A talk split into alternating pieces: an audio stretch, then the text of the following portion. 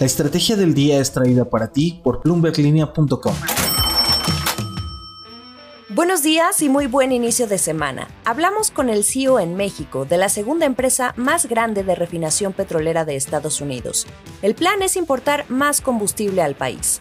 Repasamos también lo más relevante que ocurrió el fin de semana y los detalles de lo que Apple presentará este mes. ¿De qué estamos hablando? Hay una empresa estadounidense, se trata de Valero, es la segunda más grande de refinación petrolera en Estados Unidos, que tiene pensado importar más combustibles a México. Todo pese a este plan de autosuficiencia energética que tiene el presidente López Obrador.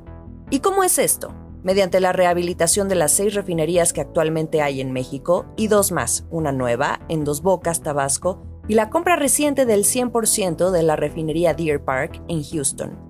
Pero a pesar de todos estos esfuerzos, el CEO de esta compañía en México, que es Carlos García, cree que en el largo plazo el país aún va a tener la necesidad de importar petrolíferos. Es decir, la producción nacional de combustibles puede aumentar, pero aún así habrá una demanda que será atendida por medio de la importación. Ese es el segmento por el que Valero quiere competir. Hay que recordar que si hay una industria que está siendo restringida desde diferentes frentes por parte del gobierno, esa es la energética, por la intención de fortalecer a Pemex. Y esto ha implicado que las empresas privadas vean un endurecimiento en las reglas, como la disminución de inventarios o volúmenes de venta. Pero aún así, Valero dice respetar esta nueva política energética y ha optado, al menos por ahora, adaptarse. Esto es lo que Carlos García dijo a Arturo Solís, periodista especializado en energía, en entrevista exclusiva para bloomberglinea.com.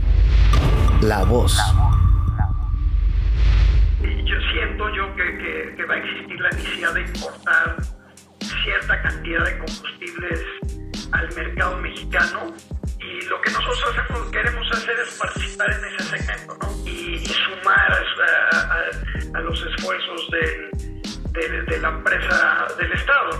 ¿no? que, va a este, continuar con sus inversiones y, seguramente eh, podría llegar a, incrementar su, su, producción nacional de combustibles, ah, eh, pero, pero sentimos que siempre va a existir esa, un porcentaje de la demanda que va a tener que ser suministrada por, por producto de importación y ahí es, reitero, ese es el segmento donde nosotros queremos competir y, ser el más eficiente y el más confiable en la. El Ministerio de Agricultura de Brasil anunció el sábado que suspendió las exportaciones de res a China luego de que confirmara dos casos de EEB, que es la enfermedad de las vacas locas. Este país es el mayor exportador de carne de vacuno del mundo, pero esto por ahora es una medida para evaluar el problema. En México, tras la reforma que regula al outsourcing, el IMSS dio a conocer que 2.74 millones de trabajadores mexicanos ya salieron de algún esquema de subcontratación para entrar a la nómina de empresas reales. Y según un estudio que determina el índice global de complejidad corporativa, América Latina es considerada la región más compleja para hacer negocios. En el top 10 hay seis países latinos, que son Brasil, México, Colombia, Argentina, Bolivia y Costa Rica. Uno de los principales problemas, la burocracia. El último sorbo. Comienzan a salir las primeras pistas de lo que podrían ser las nuevas características del Apple Watch.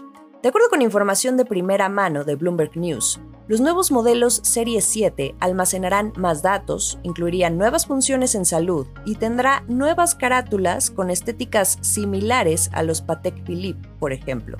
Además contaría con una pantalla más grande, lo que sería la segunda vez en la historia que Apple aumenta el tamaño de su pantalla en un Apple Watch. La primera fue en 2018 con el Serie 4. El evento de Apple será este mes.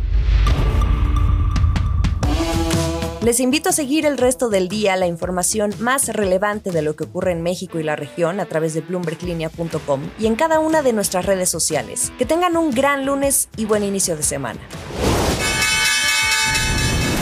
Esta fue la estrategia del día, escrito y narrado por Jimena Tolama, producido por Arturo Luna y Daniel Hernández. Que tengas un día muy productivo.